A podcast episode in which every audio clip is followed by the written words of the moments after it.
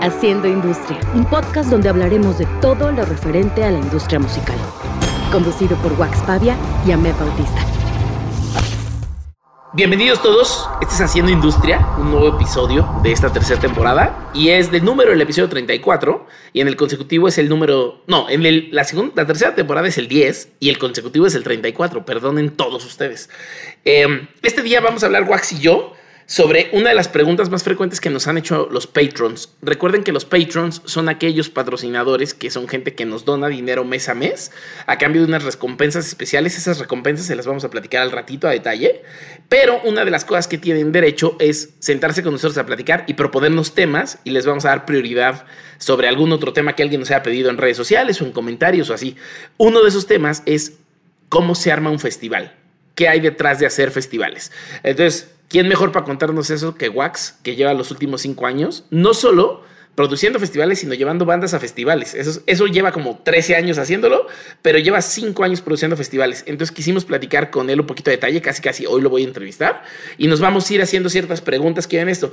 Si les falta información después de que acabemos este programa, váyanse a los comments, háganos preguntas si hacemos una edición 2 o invitamos a otro amigo que produzca festivales. Se va a poner chingón. Buenas noches, Buenas noches, buenos días, Ahmed. ¿Cómo estoy? Ahorita estoy un poco enchilado eh, porque estoy comiendo una carne. Literal o figurado. Ah, no, literal, güey. O sea, eh, estoy comiendo una carne seca que no me están pagando, pero qué rica está. Es una carne seca de Chihuahua.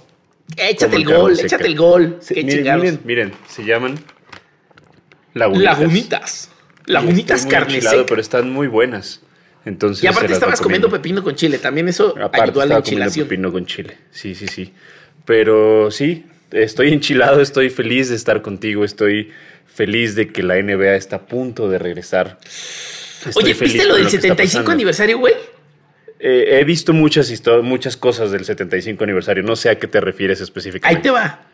Seguro ya lo viste, pero lo, aviento aquí, ¿no? Va a haber 75 juegos de exhibición para celebrar el 75 aniversario. Ah, sí, sí, sí. Entonces, escogen a los equipos legendarios y las rivalidades legendarias. Entonces va a haber un Lakers Warriors. Deberíamos de ir. Deberíamos de ir. Sí. Yo creo pues, que. Va a ser en noviembre, ¿no? Eh, va a ser en noviembre. Tratemos de conseguir. Yo creo que es importante hacer ese viaje haciendo industria con nuestro querido productor Luis Pérez, que no conoce Los Ángeles, entonces creo que es buena idea ir a ver a Lakers Warriors. Sí, se debería llamar Haciendo el gasto de Haciendo, haciendo Industria. El gasto. Oye, y me recomendó Gaby, Gaby Gaby ex Mercadorama, y quien me regaló y quien me regaló a Pantera eh, el documental de la pelea de Pacers contra Pistons. ¿Ya lo viste? No, ¿en dónde está? Me lo eché ayer, no mames, en Netflix. Se llama, en inglés, Malice in the Palace, como Malicia en el Palacio, porque la arena de los Pistons se llamaba The Palace antes. Verga. Lo tienes que ver. Si, eran, si eran bullies, Es de los, últimos años de Reggie Miller. Y ahora imagínate dos equipos rudos físicamente en una NBA donde todavía se permitían los chingadazos, güey. ¿Está? Yo no sé. Yo creo. yo creo que deberían devolver los chingadazos a la NBA. Sí, pero yo creo que ese documental, yo creo que marca el parteaguas de qué fue lo que pasó para hacer que la NBA hoy sea tan suavecita. Creo. Ok. O sea, creo que fue el exceso y fue de ya, güey, lo tenemos que parar. Todavía estaba vivo David Stern, el comisionado aquel eh, controversial, pero güey, lo tienes que ver. Dura una hora. Está, es la forma en la que está terminando esta grabación me la voy, a Y la forma en la que está contando es cabrón, güey. O sea, me tenía a mí tenso así como ver Dexter, la serie. Me tenía tenso, güey. Qué buena serie, Dexter. Sí, Oye, buena serie. Eh, Perdón. Eh, voy, a, voy a aprovechar, dijiste haciendo el gasto, pero también acuérdate que hablamos mucho de la, de la salud. Haciendo la inversión.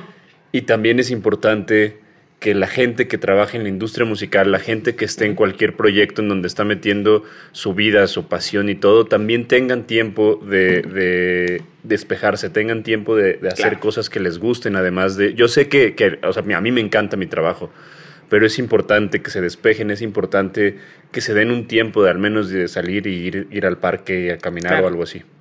¿Y sabes qué? ¿Y sabes qué? Eh, sí, viéndolo objetivamente como lo estás planteando, también el viajar e ir a ver cosas producidas, o sea, eventos producidos de los que tú eres cliente, también es tarea, también es tarea. Exactamente. Yo ahorita justamente voy al Riot Fest y me voy a llevar a, a, dos de los Whiplash, eh, porque justamente les decía, es como una masterclass, güey.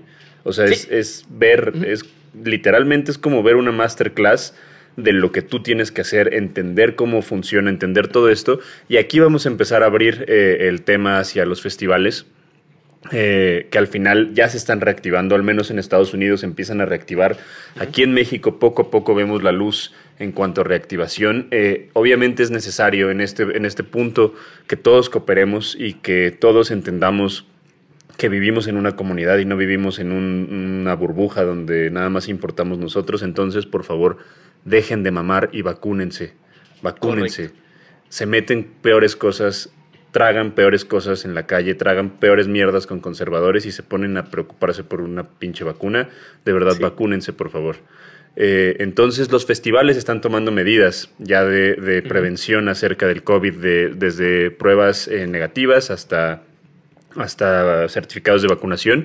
Y justamente eh, el ir a un festival te abre la mente como manager, como músico, de muchas maneras. Te, te, te da una visión muy diferente de la visión que tenemos y sobre todo cuando viajas a festivales internacionales te das cuenta de todo lo que hacemos mal y de todo lo que tenemos que corregir en una industria musical latinoamericana y que justamente fue uno de los motores por el cual eh, quisimos crear el festival Catrina Melo Montoya eh, y yo y, ahí fue cuando, cuando empezamos a, darnos cuenta de un chingo de cosas. Adelante, Met. Claro.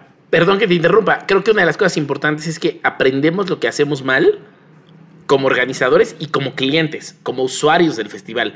O sea, viajar a otro país a un festival te hace entender que el público, al menos nos escuchan en Latinoamérica, yo sé, ¿no? Mucho en Sudamérica y saludos a ellos, pero al menos en México, como público somos bien irrespetuosos, somos bien egoístas. O sea, hay un tema raro de te transformas en un animal cuando vas a un festival que hace que aquí todo el mundo va a decir, no todos, no todos. No estoy hablando por ti, que eres bien portado, no mames. Estoy hablando de los que no son bien. Y, y que en cuanto vas a otro festival, no solo esos que son mal portados, aquí allá se comportan perfecto, pero todos los demás traen una cultura como bien empática y bien distinta, ¿no? Hay de todo, pero los menos son los idiotas, los menos son los irrespetuosos, los menos son los cochinos. Entonces, creo que te educa de ambas partes, te educa como cliente y te educa como organizador. Hay, hay una cosa que, a mí me... No me afecta porque realmente no me, no me, no me, no me afecta, o sea, eh, pero, pero sí es muy molesto cómo la gente asume que hacer un festival es algo fácil.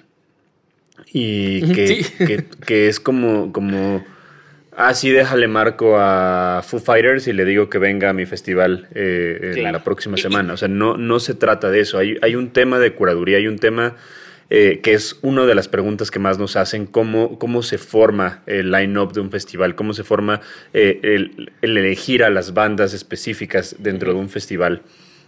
Y, no es tan fácil, es una, eh, realmente es una chinga.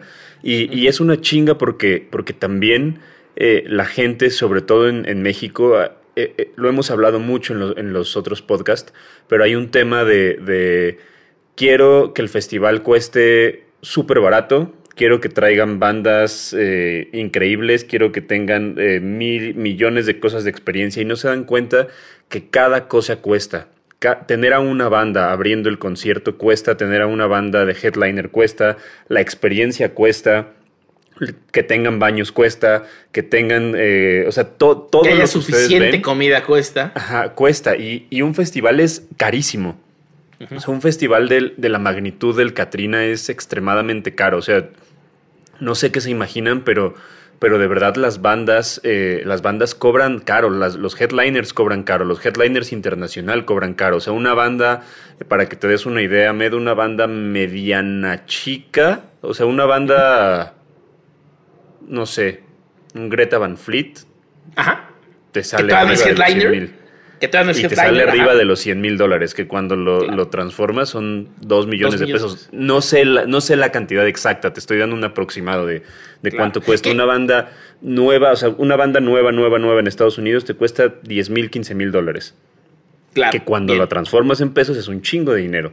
Entonces, eh, eh, pues sí tienen que ser conscientes de que el armar un festival es, está cabrón y que, como, tú dices, también la educación de, de cuando lanzas el line-up es, no me gusta, ¿por qué? O sea, si tienes puros headliners, ¿por qué no apoyan a las bandas nuevas? Si tienes bandas nuevas, ¿por qué no tienes más headliners? o sea, como, como diría mi abuela, ningún chile les embona, entonces es bien complicado. Y por ejemplo, ahorita en el Riot Fest me daba cuenta de cómo la gente respeta eh, los festivales y cómo la gente entiende, eh, pues que hay, que hay situaciones que van más allá de las manos de un festival. O sea, realmente tienes a 40, 50, 60 bandas, o sea, tienes que organizar a 50 proyectos en un mismo día, que todo esté bien. Y ahorita, por ejemplo, en el Riot Fest canceló Nine Inch Nails. Eh, Nine Inch Nails canceló toda su gira del 2021 eh, y cancela y meten Slipknot. Y la gente así como de... Chido. Está bien, o sea, chido. Yo los únicos que vi quejándose que en mis redes sociales fueron mexicanos, que conozco. Y, se entiende, o sea, al final se entiende porque estás pagando un vuelo, estás pagando, eh, o sea, los hospedajes, estás pagando como todo. Pero es un festival. Y, pero al final estás. Ajá. Al final estás como corriendo el riesgo. O sea, tú sabes que en el momento en el que compras un boleto, corres un riesgo de que algún artista cancele y que no está en las manos del festival. Entonces, te voy a interrumpir ahí. primeras, adelante. Tantitito. Sé, sé que hoy va a ser un, un episodio desordenadón porque somos dos amigos platicando de un tema que nos apasiona, ¿no? Que justamente es lo padre de este episodio, que hablemos como amigos, que hablemos como si estuviéramos en la sala de una de nuestras casas y luego tendremos a un invitado de un festival que... Y, ya habrá, exacto, ya habrá otros episodios mucho más organizados del tema y ya habrá los episodios extras que los patrons tienen, que al mes tienen dos episodios extras, donde explicaremos cada punto un poquito más a detalle.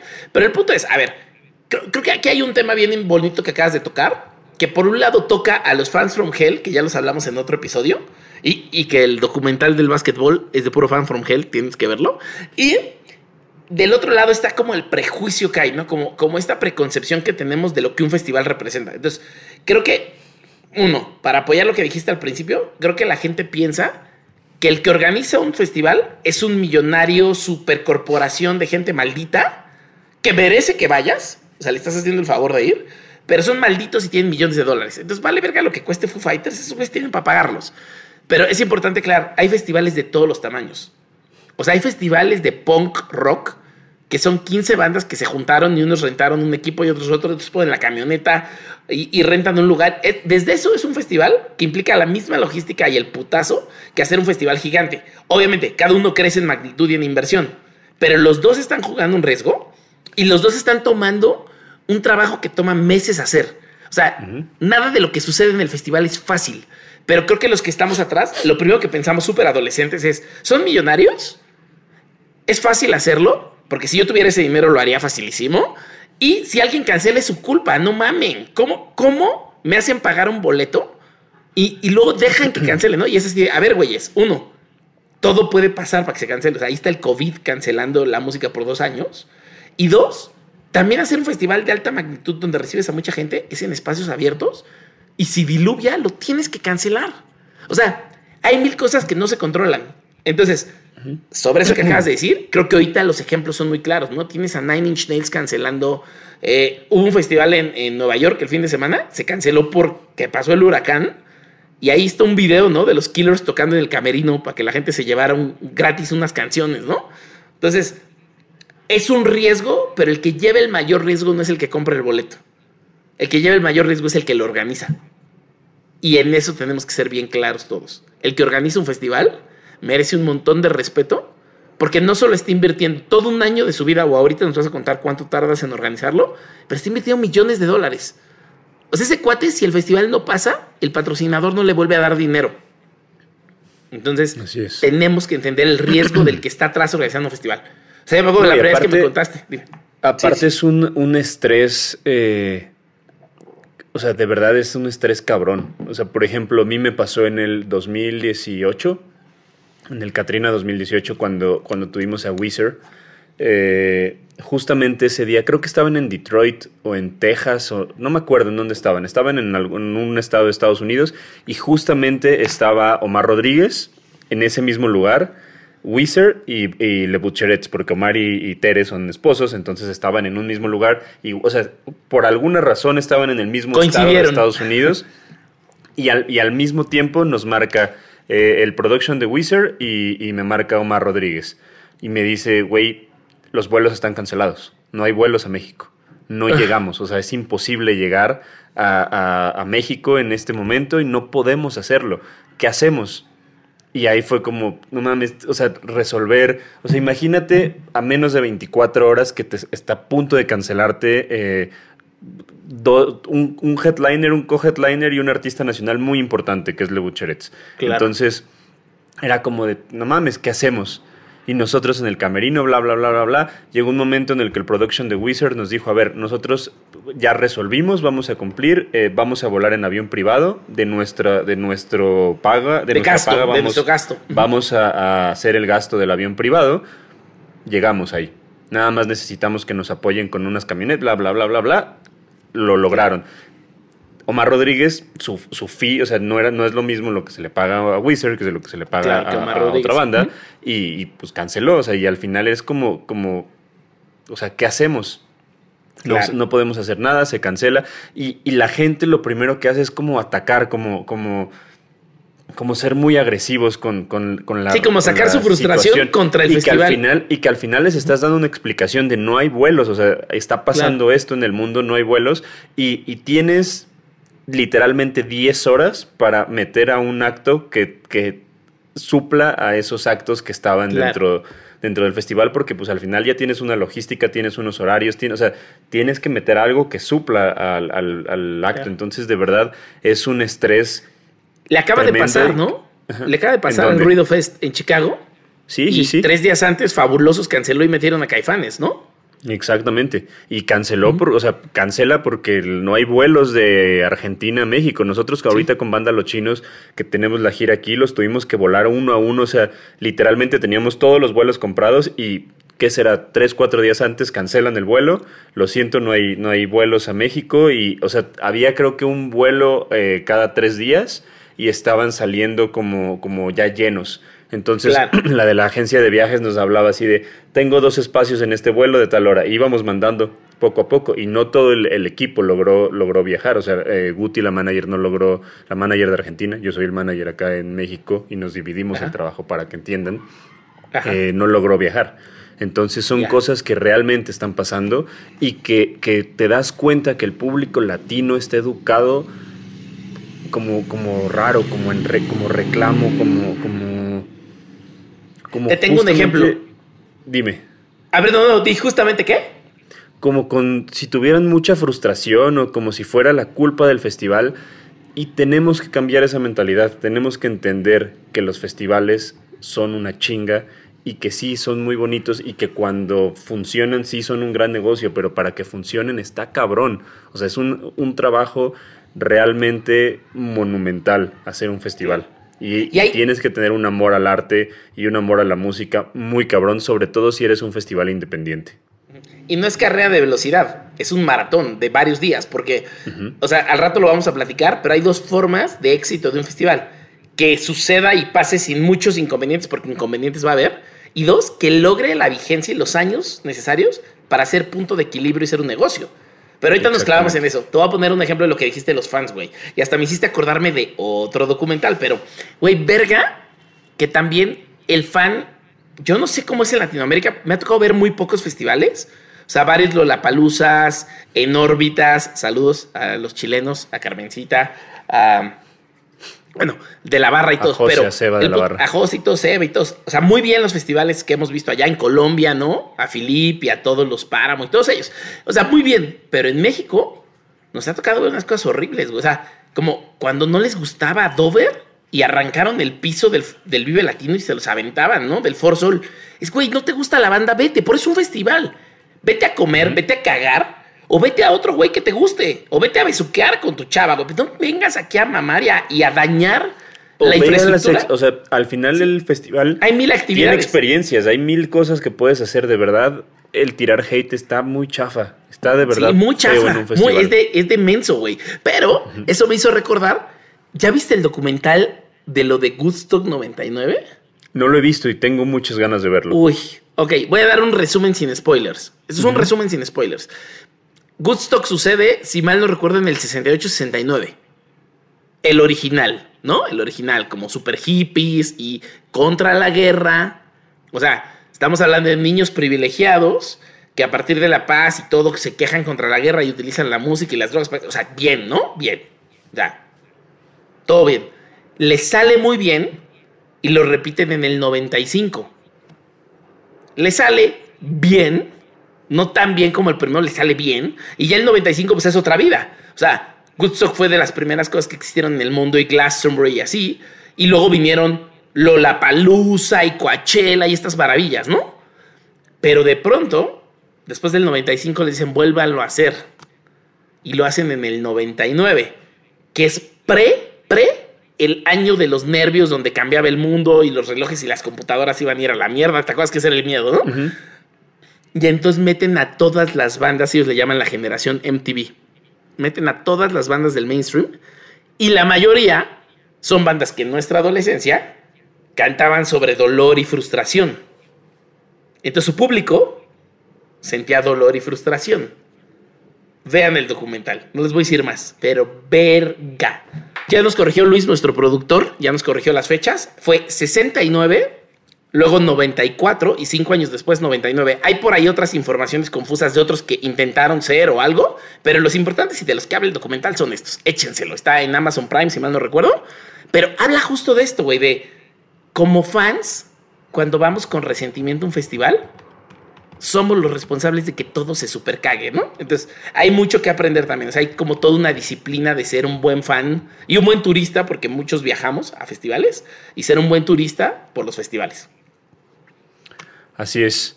Creo que, está padre que hablemos desde ese, desde ese ángulo. Ya habrá momento también, como les dijimos, que, hablemos de, los festivales desde una parte como más profunda, pero, pero sí creo que hay, hay cosas bien, bien importantes eh, que, leer, que ver en documentales. Eh, ¿Cómo se llama este, este documental del festival que fue un cagadero que iba a ser en una Fire, Festival. Fire Festival. Pero Fire escrito F-Y-R-E.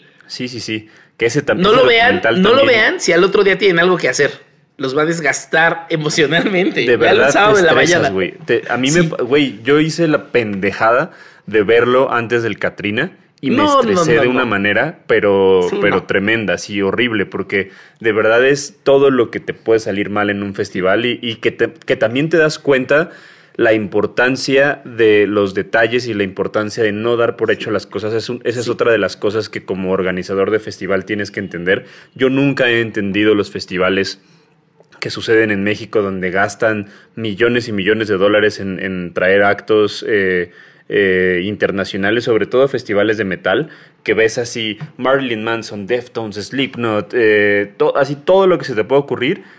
Y, no tienes presupuesto para poner una puta valla pesada que pueda detener a la gente, no tienes presupuesto para contratar para gente de seguridad. si llueve, para aislar los cables son, si llueve. Son como, como, como, güey, o sea, no mamen. O sea, yo, yo algo que siempre le, he dicho a Melo y que Melo comparte conmigo es que la experiencia es el, tu headliner más importante. Si tú, tienes una buena, si tú tienes una buena, una buena experiencia, el festival se vuelve algo impresionantemente chingón. Y, y, son esas cosas que justamente volvemos a lo que hablábamos al principio de de viajar, de ir a, otros festivales, eh, luego muchas veces creen como, ah, se la viven de vacaciones o se la viven de, en el desmadre, pero de verdad, eh, si trabajas en la música, el ir a festivales es una de las mejores cosas que te pueden suceder porque aprendes. Y a mí me pasó justo en un festival que se llama Cabú del Mar en, en San Diego, que fui, fue como una experiencia como de, ay, güey, o sea, qué chingón que no solo está el festival tipo Coachella o el festival tipo Lollapalooza, sino que también hay un festival para treintañeros que, que nos consienten y que hay un sports bar adentro del festival y que hay un spa dentro del festival y que te hay, zonas para ponerte bloqueador y hay zonas de descanso. O sea, son cosas que, que de verdad te, te hacen pensar el, el yo quiero esto para mi festival. Y, y, justo en una entrevista que pasó del Catrina me preguntaban que, que de dónde viene como toda esta experiencia del, del y de dónde viene como toda esta visión que queremos con, con el festival. Por ejemplo, en el 2019 tuvimos eh, como tierras dentro del festival. Entonces estaba la tierra del pop, que era Popland, estaba Rockland, estaba, o sea, había como diferentes áreas dentro, de, dentro del parque. Y, justamente eh, yo le decía a la, a la persona que, que uno de mis sueños y, lo que quiero lograr con el Katrina es volver, volverme como un parque de diversiones en un fin de semana. Entonces, yo soy muy fan de Disney, soy fan de, ir a la experiencia de Disney, de, de, viajar de una tierra a otra y todo.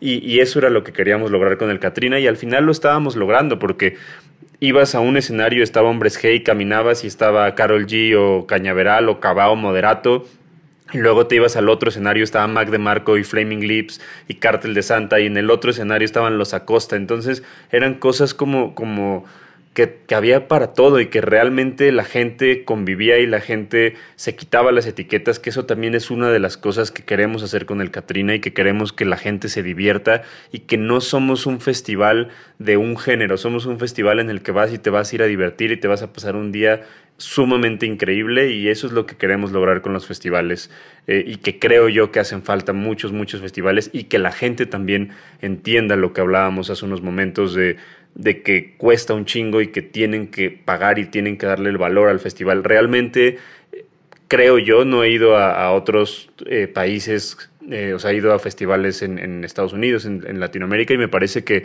que uno de los, de los eh, países donde pagamos menos por un festival es México. Sin duda, sin duda. Y, creo que eso pues, pues se lo deben de agradecer y, deben de darle ese valor al esfuerzo y al trabajo que hacen tanto los festivales eh, independientes como los festivales de Ocesa, porque también al final, eh, si algo tiene Ocesa es que vas a un festival y tienen absolutamente todo controlado y sabes que te vas a llevar una, una excelente experiencia. Y que empezó como todos nosotros. O sea, su primer festival fue como en el 99, si mal no recuerdo, que ni siquiera era de Ocesa, era de Jordan, ¿no? Y tuvo sus, sus problemas, obviamente, como Coachella tuvo sus problemas, hizo su primer año y el segundo no sucedió y sucedió hasta el tercero. Em, que también hay un documental de Coachella muy bonito, búsquenlo.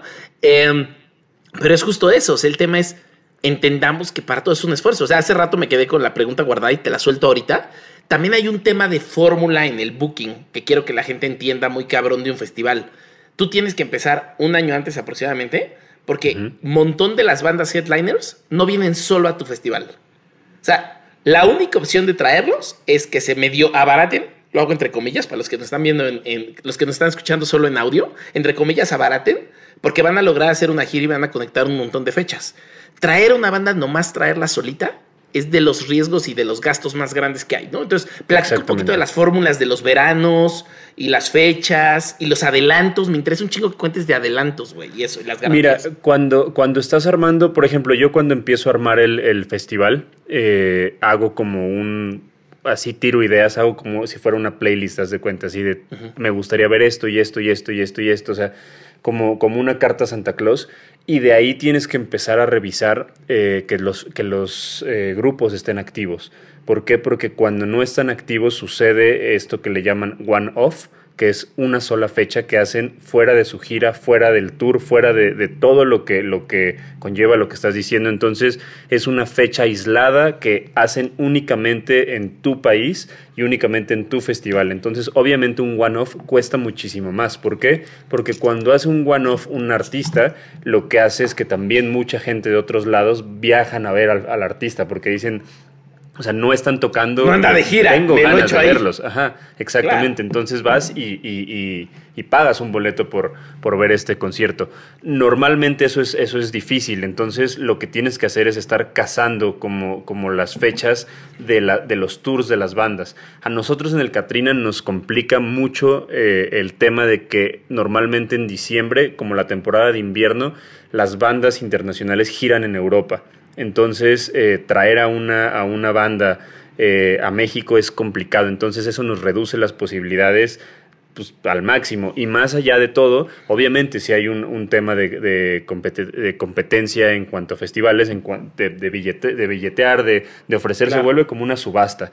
Entonces, eh, normalmente ya las bandas como de moda, se podrían decir, también estoy haciendo comillas, eh, ya vienen a festivales de Ocesa. Entonces, yo como Festival Catrina ya debo de saber que pues, pues a lo mejor si pienso en una Billie Eilish, sé que va a ser muy difícil tenerla en, el momento en el que está en el hype.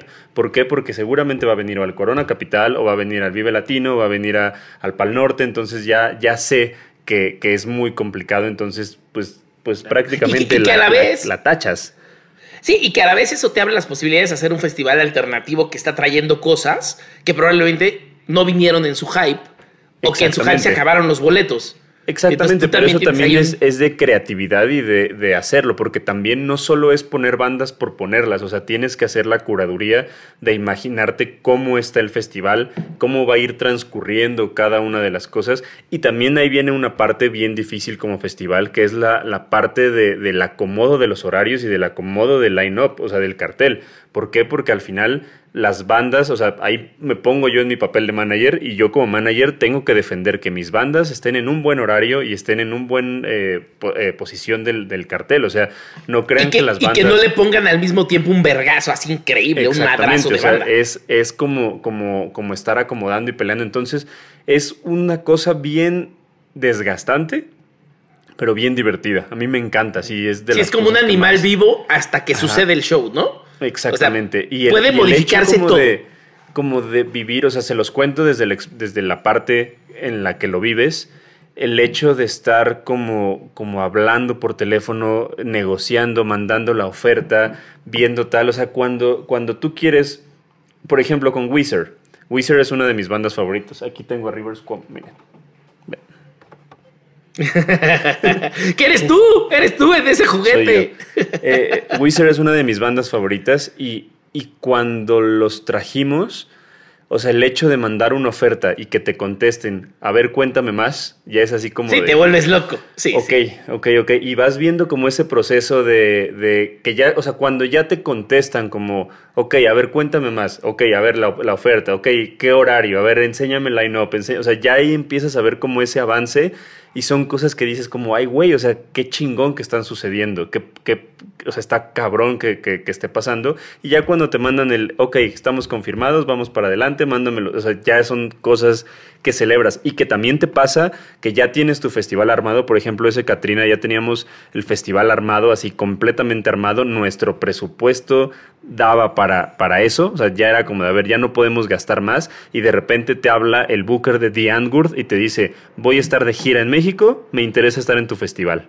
¿Te interesa? Y lo que es como de, güey, o sea, ¿de dónde chingados sacamos dinero? Vemos, o sea, y, son esas, esas cosas que tienes que empezar como a jugártela y como empezar a apostar y decir, pues órale, vamos y que, que esté The Antwoord en el festival y, y, se vuelven como, como, esos, como esas cerezas del pastel que ni, te las, ni las veías venir y que de repente eh, el festival, eh, perdón, el Booker lo ve como dentro de la ruta de la, gira de la banda y te hablan y pues no lo puedes desaprovechar.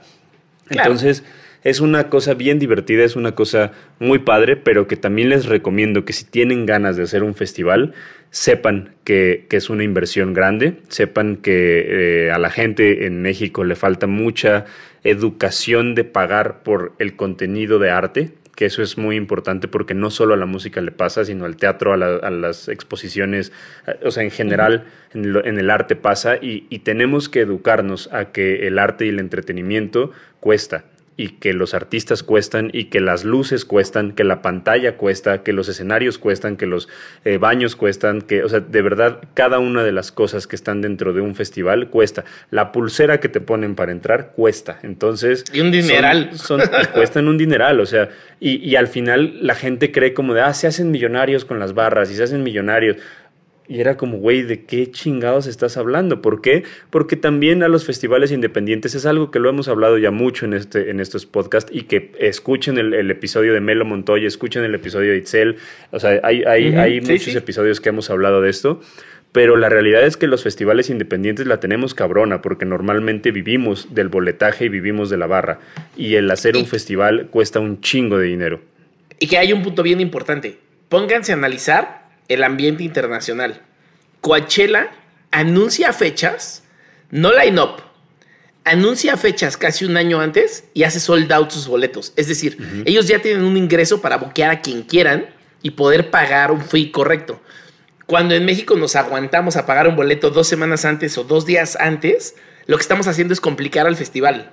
Porque el festival no sabe cuánta gente va a ir, entonces cuánta comida preparas, cuántos baños rentas, cuánto, o sea, toda esa programación, si tú lo pagas meses antes, le ayudas al festival a que todo cueste menos y a que todo sea lo correcto y, lo adecuado.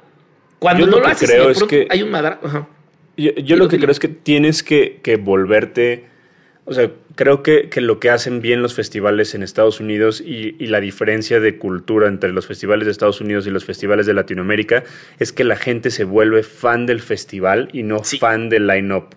Entonces, ya hay gente, por ejemplo, que sabe que, que Coachella es un festival al que le gusta ir y que son como sus vacaciones y que le gusta la experiencia y que le gusta descubrir bandas y que sabe que va a tener headliners importantes, entonces se vuelve fan del festival. Entonces, para, mí, por ejemplo, eso, es Coachella y eso es Primavera Sound de Barcelona. Y las veces que fui a Lola en Chicago, que tuve lo perder dos veces y fui con Coy, que para quien no sepa, yo inicié Mercadorama con Mauricio Coy, un amigo mío de la prepa, una cosa muy cabrona que hacía Coy, güey, es que tú te acuerdas el programita gordo de Lollapalooza. Uh Solo Lollapalooza hace eso y Primavera Sound, ¿no? Un programa como gordo que compras. Y se lo leía todo el día, güey. Decía, vamos a ir a descubrir esto. Y así nos tocó ver en 2009, si lo está escuchando, que me corrija si me equivoco, en 2009 a Lady Gaga, o 2008. 2008 vimos a Lady Gaga en el Kid Play, o sea, en el Kidzapalooza, que es el de bebés, un escenario de bebés. La vimos así tocar en bikini con su asistente. Tocaban en bikini, las dos. Y se ponían spray en el pelo. Ella es de cabello negro, ¿no? O en esa época era de cabello negro. Y el siguiente año, 2009, era headliner. No lo hubiéramos visto si él no hubiera hecho la tarea de quiero ver a todos los actos nuevos que la Palusa ya curó. Vamos a llegar temprano y nos vamos a echar a todas las bandas nuevas. Y la descubrimos de nada. Tengo fotos ahí de éramos 30 güeyes. Y es que también es importante que cuando, o sea, por ejemplo, mucha gente es como de, ah, voy al festival y me pongo pedo. O sea, creo que la experiencia del festival va desde que anuncian el line-up, ponerte a escuchar a las bandas. Por ejemplo, eh, yo en el Catrina hago una playlist para que la gente descubra a, las bandas y que las, las, vea, desde bajar la aplicación, leer qué es lo que están haciendo haciendo las bandas, seguir las redes sociales del festival, porque te vas enterando de todo lo que van haciendo y vives la experiencia de lo que se está construyendo. Entonces, cuando llegas al festival, ya sabes lo que, lo que va a haber, ya sabes lo que, lo que va a pasar. Nosotros con Catrina también algo que hacíamos eran las, la semana de Catrina, que la hacíamos contigo en el Caradura, y hacíamos como noches específicas de, de, de actos que a lo mejor no podían eh, hacer otra cosa en, el, en, México o, que venían y ya era como, a ver, ya estás aquí, vamos a aprovechar para hacer un show. Llegamos a hacer también shows en el Sala y en el Lunario. Con, hicimos shows con la, Casa Azul, por ejemplo, en el Sala, que fue una locura, que fue el sueño, de, le cumplimos el sueño a muchas personas que, estaban...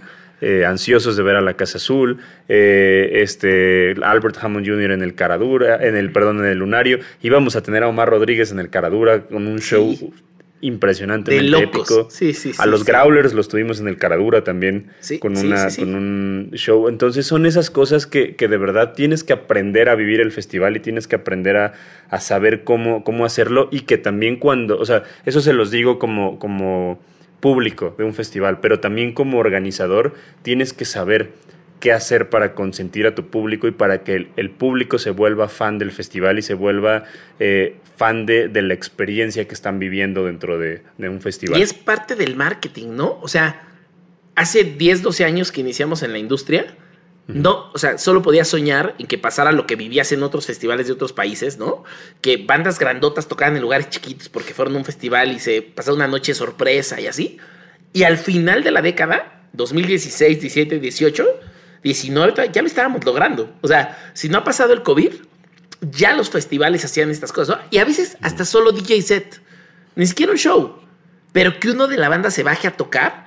Pues cuando estás en otros países, Tom York hace eso. Bjork hacen eso, ¿no? O sea, se, se, van, se agarran una tornamesa y llegan a una fiesta de sorpresa. Acaba de pasar ahorita que Elton John se metió en una boda a poner música o algo, ¿no? Estas cosas. En un restaurante, creo que en Cabos, en Lucas, ¿no? Sí, solo pasaban en otros países, ¿no? Entonces ya lo estábamos logrando como industria. O sea, creo que se está entendiendo muy cabrón y me está gustando. O sea, hay mucho que hacer todavía de marketing. Hay mucho que hacer. O sea, que el Vive Latino ponga la carpa de documentales. Eso yo solo lo conocía en Glastonbury. Y me encanta, ¿no? Y me encanta. Que haya un escenario para bebés. Pues eso lo hace en Primavera Sound y lo hace Lollapalooza. Y me encanta que puedas ir con tu familia y llegues al escenario de bebés. Y no es que son necesariamente bandas de música para bebés. O sea, hay bandas grandes que dicen voy a tocar canciones para niños que me encantan, ¿no? Y es interesantísimo el modelo también. El entender que un festival es familiar, güey. O sea, es una experiencia de fin de semana, como lo dices hace rato, ¿no? O sea, hay mucha gente que ahorra todo el año para eso.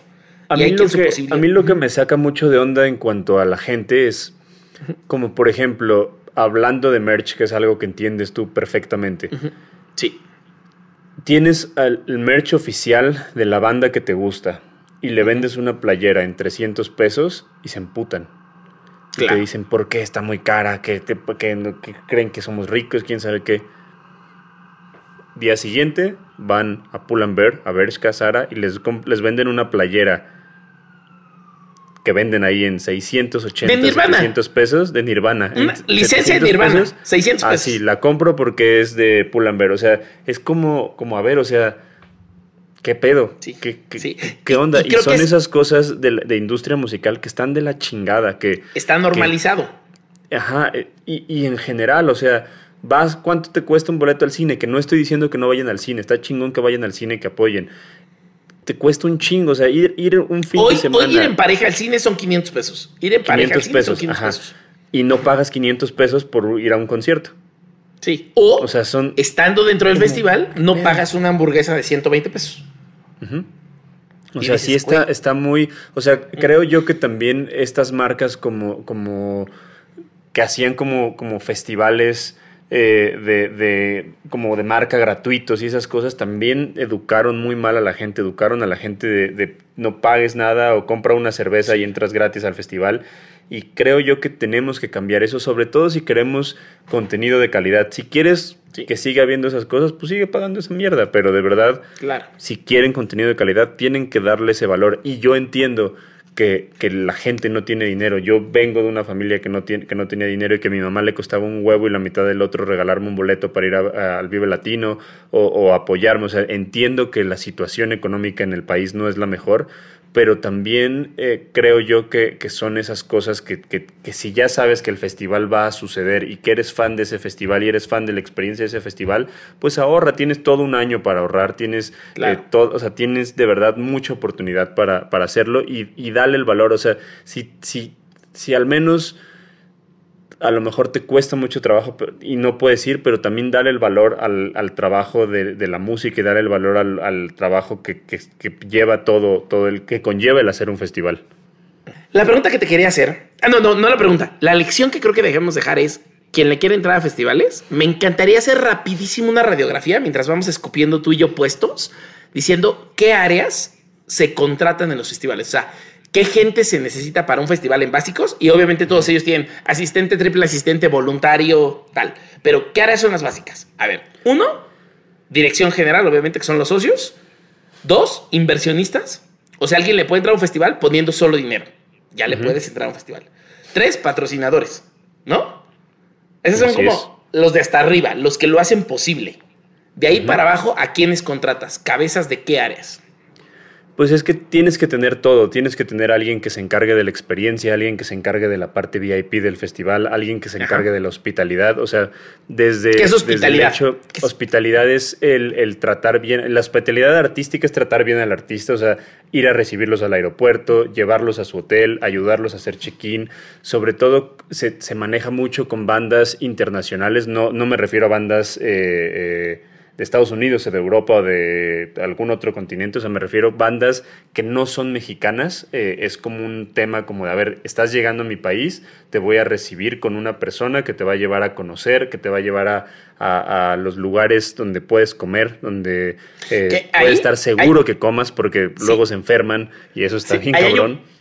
Ahí hay un puesto bien bonito de alguien que tenemos que entrevistar alguna vez. Le he mencionado, le he mencionado a Caro Ramírez. Le he mencionado 20 episodios de 34. Pero Caro Ramírez es ataché. Entre otras muchas cosas, es cabroncísima. Pero les voy a poner un ejemplo. Si viene una banda de nivel de Foo Fighters, Foo Fighters tiene un ataché y el manager tiene otro ataché que lo cuida.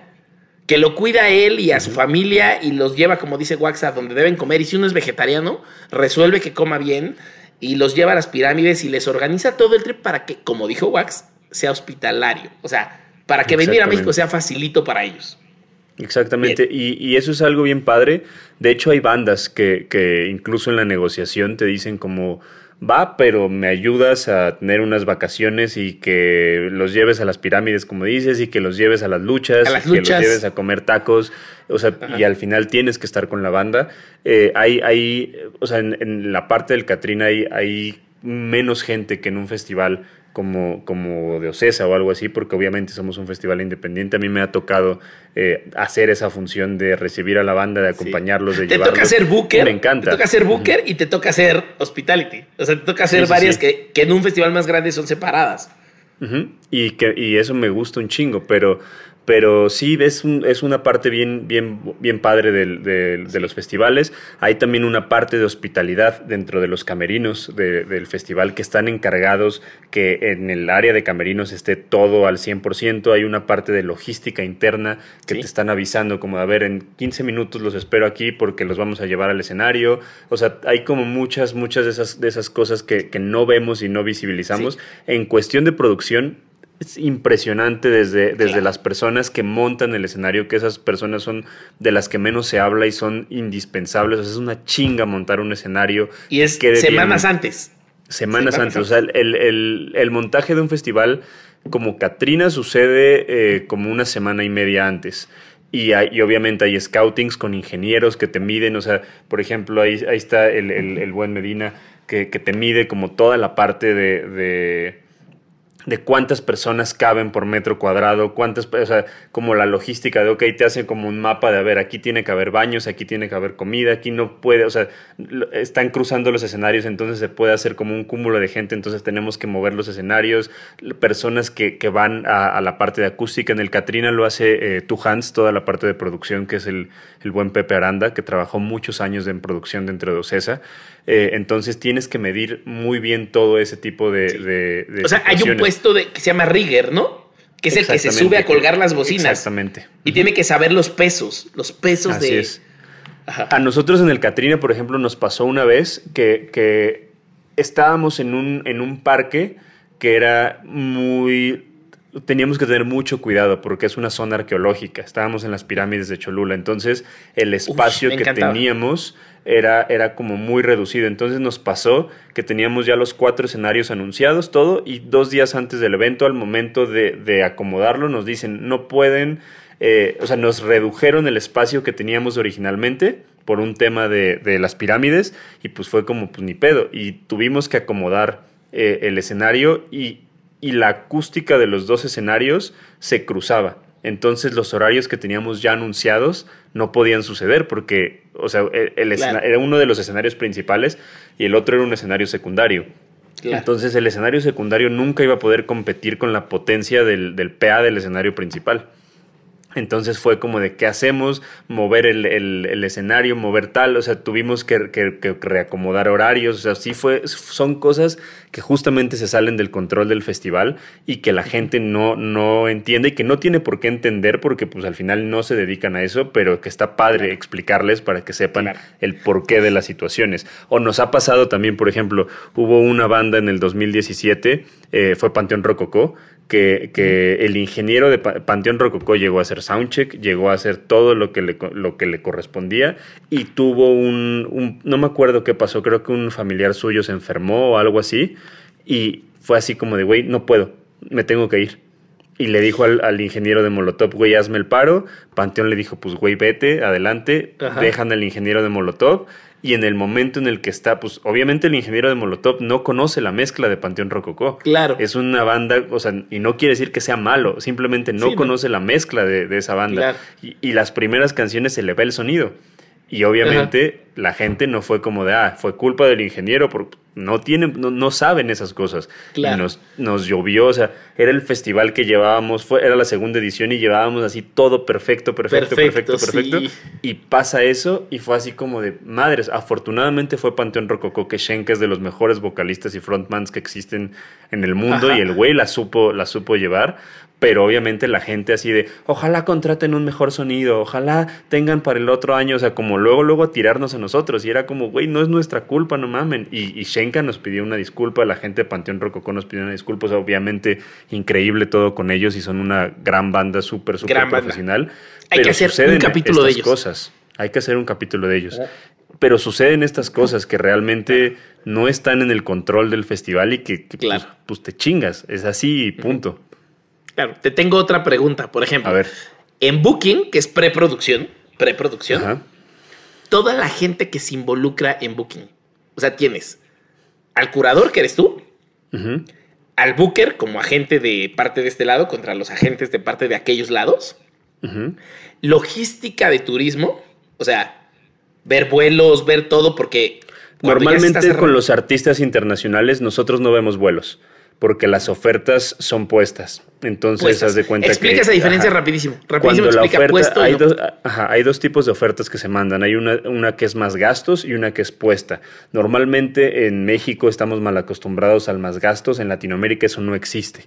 En Latinoamérica es eh, tú pagas un- una cantidad de dinero y la banda llega y tú nada más te encargas de los gastos locales. ¿Qué son los gastos locales? La camioneta que va por ellos al aeropuerto, la camioneta que los regresa al aeropuerto, que está con ellos llevándolos a, a donde tienen que ir y eh, el, el hospedaje. Ellos se Para hacerlo muy literal, para los que están escuchando, para hacerlo muy literal, si la banda dice yo cuesto 100 pesos y dice puesto que en inglés es fixed, puesto, tú le das 100 pesos y ellos con esos 100 pesos se compran vuelos, se compran hotel, llegan y ya tienen su No, hotel no. El hotel sí lo ponemos nosotros. Ok, hotel sí, solo es vuelos. Los- ajá, solo los vuelos y sus viáticos, que los viáticos es lo, lo que utilizan ellos para, para sus alimentos.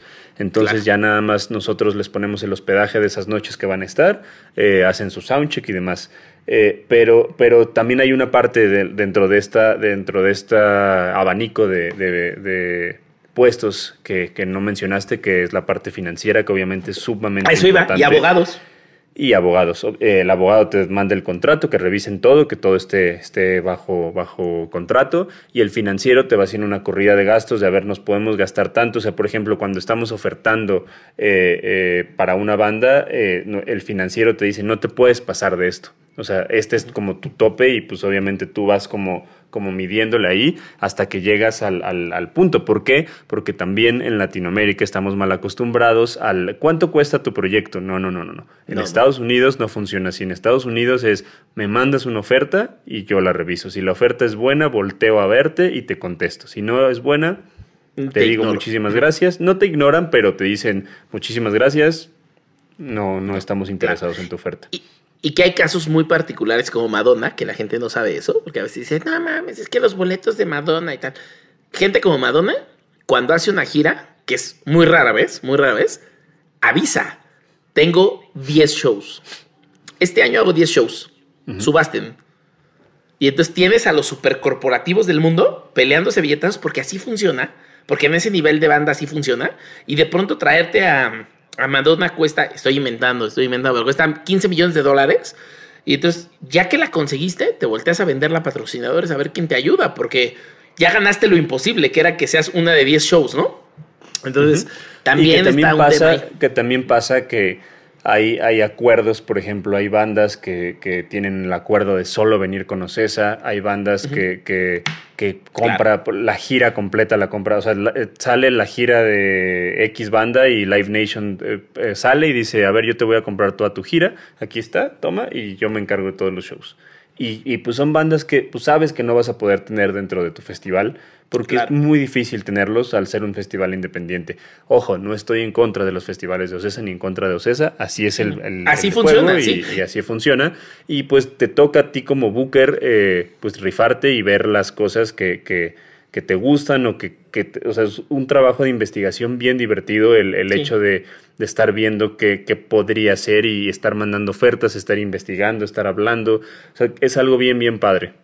Y que también toca que a veces los, los agentes de ellos, los bookers de ellos, digamos, te dicen, sí te la doy, pero tienes que contratar esta otra banda nueva que tenemos.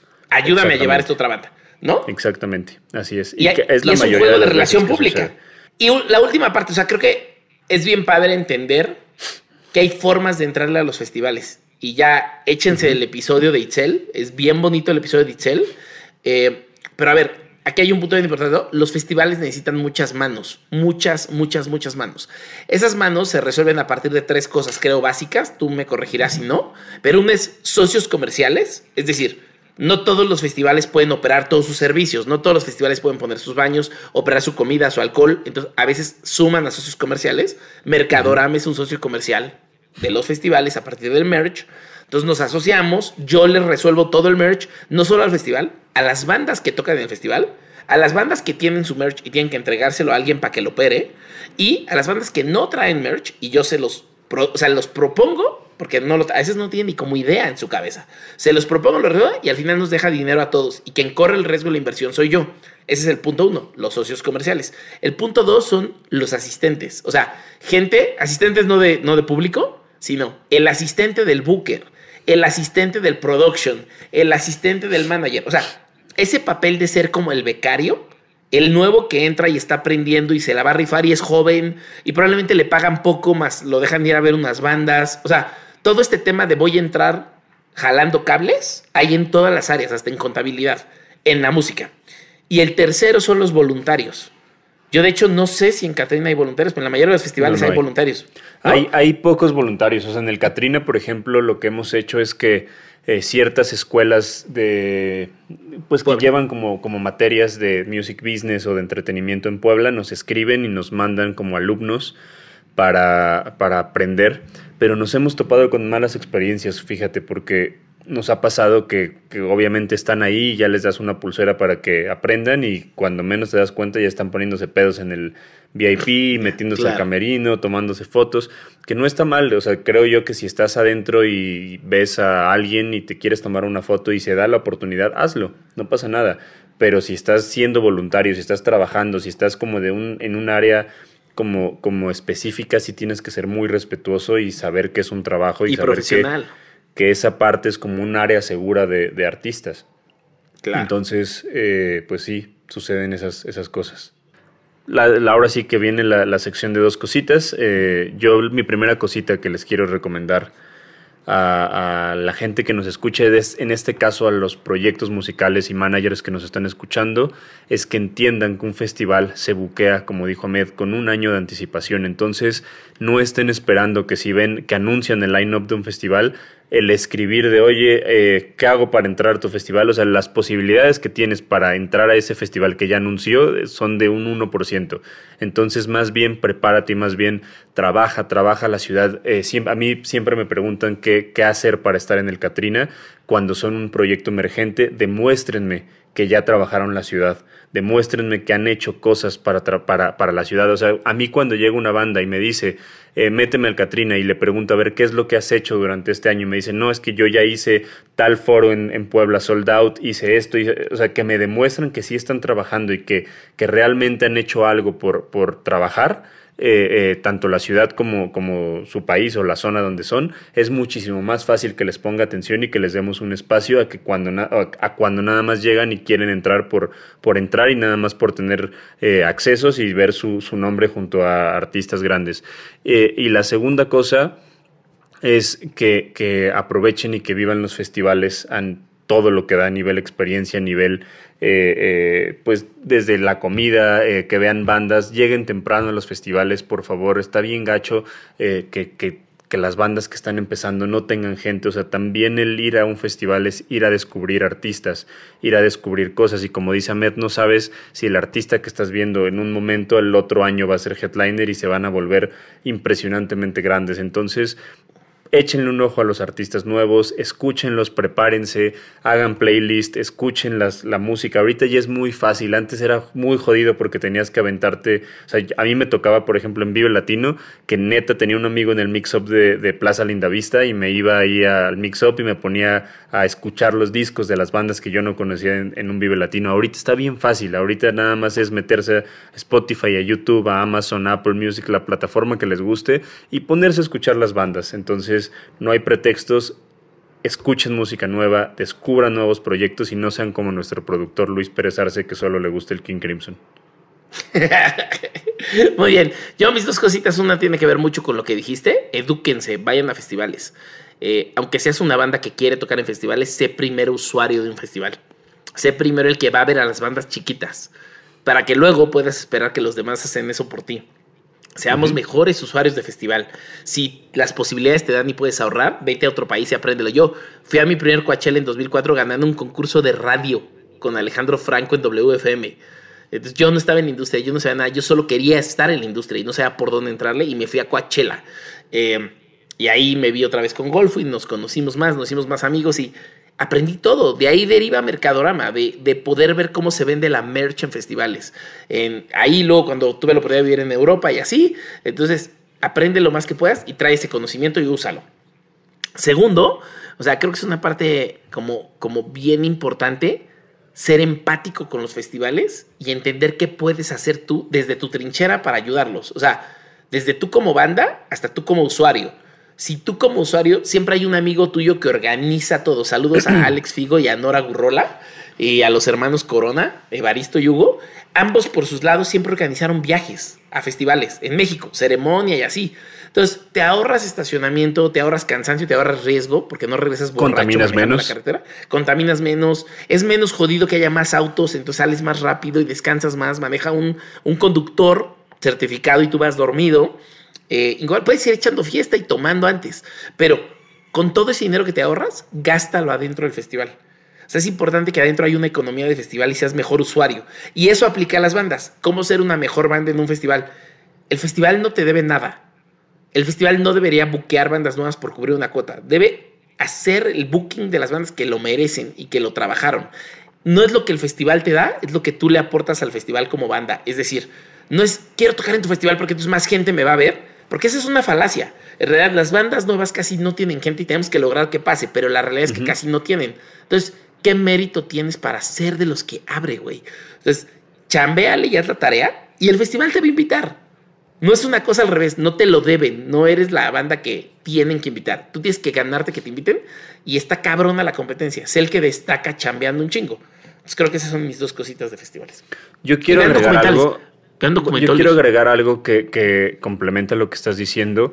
El ayudar a un festival va desde compartir un posteo, que no te cuesta nada. Eso. De verdad. Compartir un compartir, posteo. Compartir un story, compartir un TikTok, compartir un tweet, compartir un, un posteo en Facebook. No te cuesta absolutamente nada y ayudas bien cabrón a un festival y ayudas a que la industria musical eh, avance y que, que, que, ese festival se vuelva muchísimo más poderoso. Vayas o no vayas al festival, no te cuesta nada compartir un posteo, no te cuesta nada no estar tirando hate. México, hablemos de México en específico. México ya tiene la suficiente, o tenía, no sé qué vaya a suceder después de la pandemia, espero que haya muchos festivales, pero al menos 2019 ya tenía la suficiente cantidad de festivales como para que si no te gusta uno, pues, vayas al otro, o vayas al otro, vayas al de nicho, vayas al, que quieras. O sea, hay un chingo de festivales.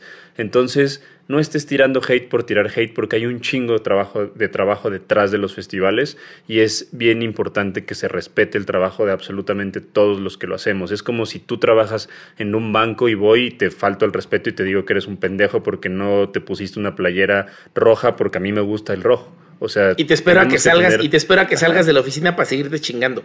Exactamente, o sea, tenemos que tener eh, respeto y, ser responsables en nuestras redes sociales, que eso también creo que es una de las cosas que es bien importante y que lo hablaremos en algún, en algún episodio, pero tenemos que entender que el tener redes sociales conlleva una responsabilidad como la que lleva Spider-Man en sus hombros, entonces no estemos tirando mierda por tirar.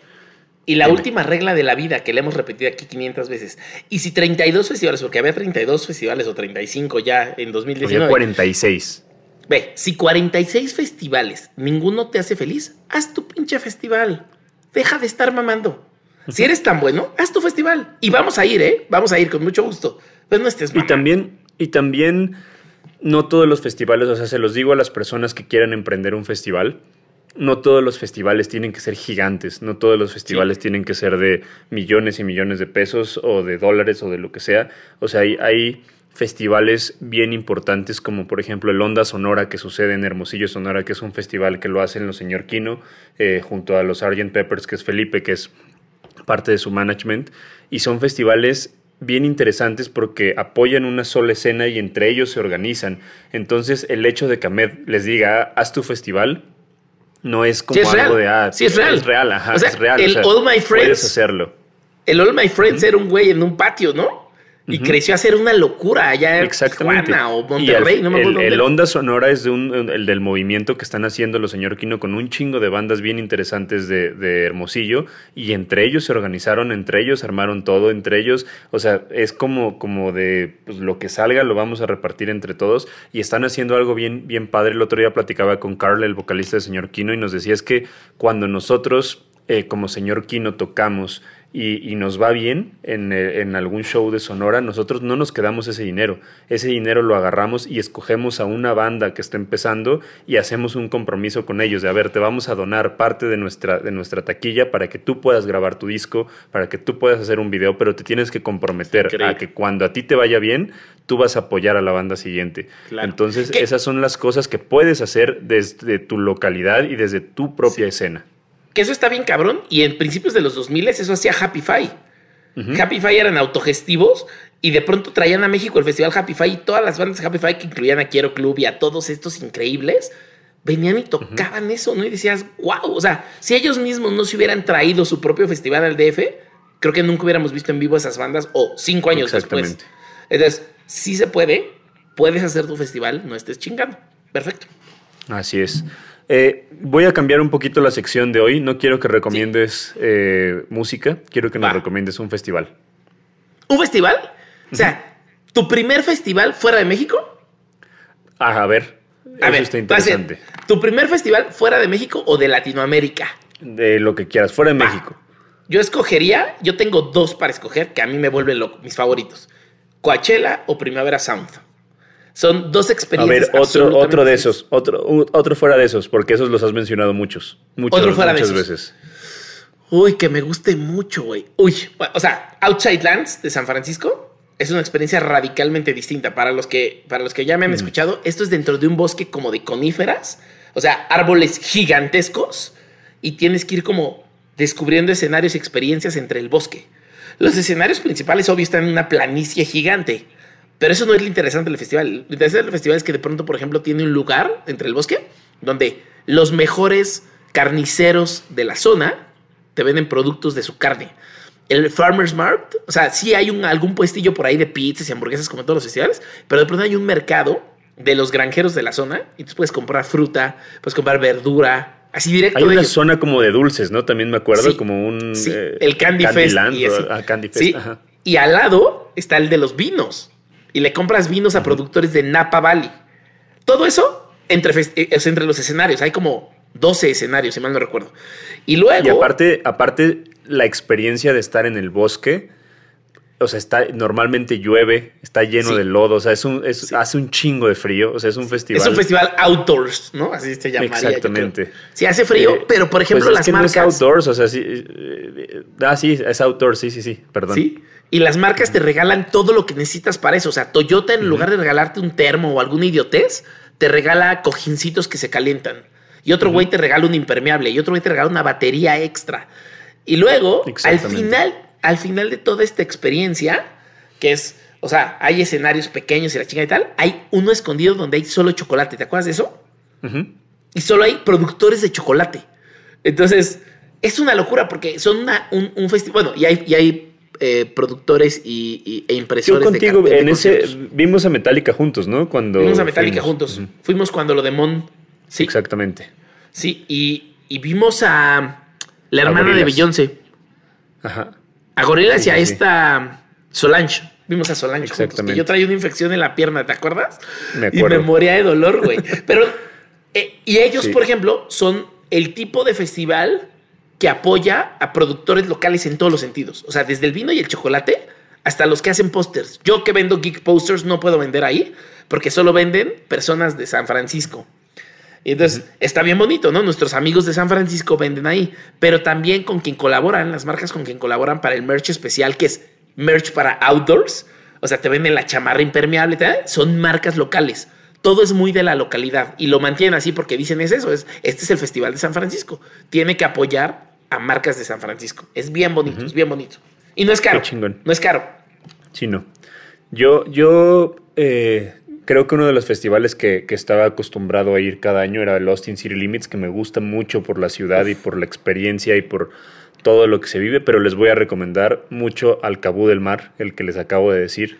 Ah. Sobre todo si tienen nuestra edad, es un festival que no es el festival de moda, que justamente es de las cosas que me gustan, eh, y tienen cosas, eh, o sea, como de, Es un festival que está dirigido a un público como entre 30 y 45, 50 años, más o menos. Ya. Entonces, Ajá, exactamente. Entonces, por ejemplo, cuando nosotros fuimos, eh, fue como, como ver a Muse, a Pink, a Red Hot Chili Peppers, a Weezer, o sea, pero en el 2017, o sea, veías todo el, top 10 de los 10 más pedidos de MTV en el 2017. Entonces, son cosas bien chingonas y está esta experiencia del spa, del sports bar, si te cansas, hay, hay un área para, para para sentarte. El sports bar está cabroncísimo porque normalmente pues pasa como en una época donde están los juegos de la NFL. Entonces... Que, Austin City Limits lo hace también. Austin City Limits tiene Estas, estos beer gardens con pantallas de, fútbol americano. Sí. Exactamente. Entonces, el Cabo del Mar es algo bien, bien padre y que aparte, viviendo en México, la verdad está muy accesible porque tal cual, bueno, eh, eh, antes del COVID y, te ibas a Tijuana y te cruzabas por el, por el puente de que te conecta a San Diego y estabas ahí. Entonces, para realmente los que no es un festival muy accesible. Para los que no saben y nos escuchan, se llama CBX. CBX. Cross Border eh, Bridge, creo que es Cross Border Bridge. Y es. Em, tú pagas un boleto muy barato para ir a Tijuana comparado con un boleto para San Diego o para Los Ángeles. Y en el aeropuerto, sin salirte del aeropuerto, agarras tu maleta y te preguntan, ¿quiere cruzar a Estados Unidos? Entonces, literal, pagas 8 dólares del cruce, que eso es lo que cuesta el cruce normalmente. Y caminas 500 metros y ya apareces en Estados Unidos. Es decir, no tuviste que salir del aeropuerto, en hacer el Jack una in the Box de San Isidro. ¿Qué? en el Jack in the Box de San Isidro apareces. En el Jack in the Box de San Isidro, sí, exacto. Está, bien padre. Y, y, ese festival se lo recomiendo de verdad porque es muy accesible para el mercado mexicano. Pero está padre, te la pasas bien. Me gusta mucho. Qué padre, güey. Bien. Pues Muy bien. Pues agradecemos a los patrons. Sí, aquí los tengo. Este, de hecho, es su eh, episodio porque salió por ellos.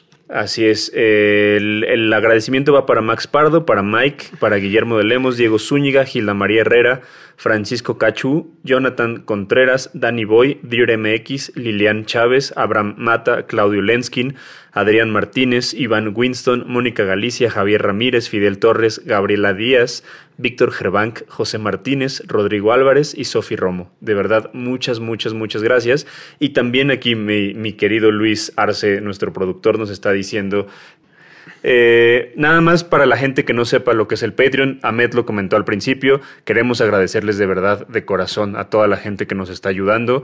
Eh, quiero decirles un poco lo que van a tener cuando nos apoyan en el Patreon. Van a tener dos episodios exclusivos al mes, van a tener acceso exclusivo a los episodios preedición final, episodios de larga duración, más largos de lo que escuchan en las plataformas eh, digitales. Van a tener una convivencia mensual con gente y con el staff de Haciendo Industria, incluyéndonos a Ahmed y a mí, donde vamos a poder platicar vamos a poder hablar de todas las dudas y temas que, quieran preguntarnos y van a tener acceso a un grupo privado de Facebook y WhatsApp donde van a poder compartir cosas, donde van a poder eh, hablar acerca de temas de la industria musical, donde van a poder preguntarnos cosas también y donde van a poner, van a poder eh, proponer temas como el del día de hoy que estamos hablando de festivales, pero de festivales desde un ángulo más de organización y de, de todo lo que vivimos eh, las personas que, que, hacemos festivales. Entonces,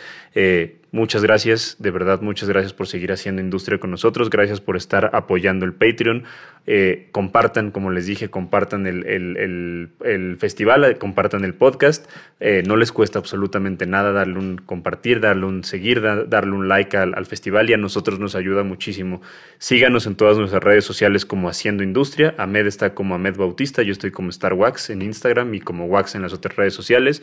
Y también agradecer a todo el equipo de Haciendo Industria, a Luis, Greece a Miguel, a Benito, a Pony, a Playmo, a Gina, a todos, todos, todos los que hacen posibles, eh, este, este, estos episodios de Haciendo Industria, a Julieta que también nos ayuda con el diseño y sobre todo también a la cerveza Minerva que nos está ayudando eh, cada temporada para, para poder llevarles contenido de mucha calidad.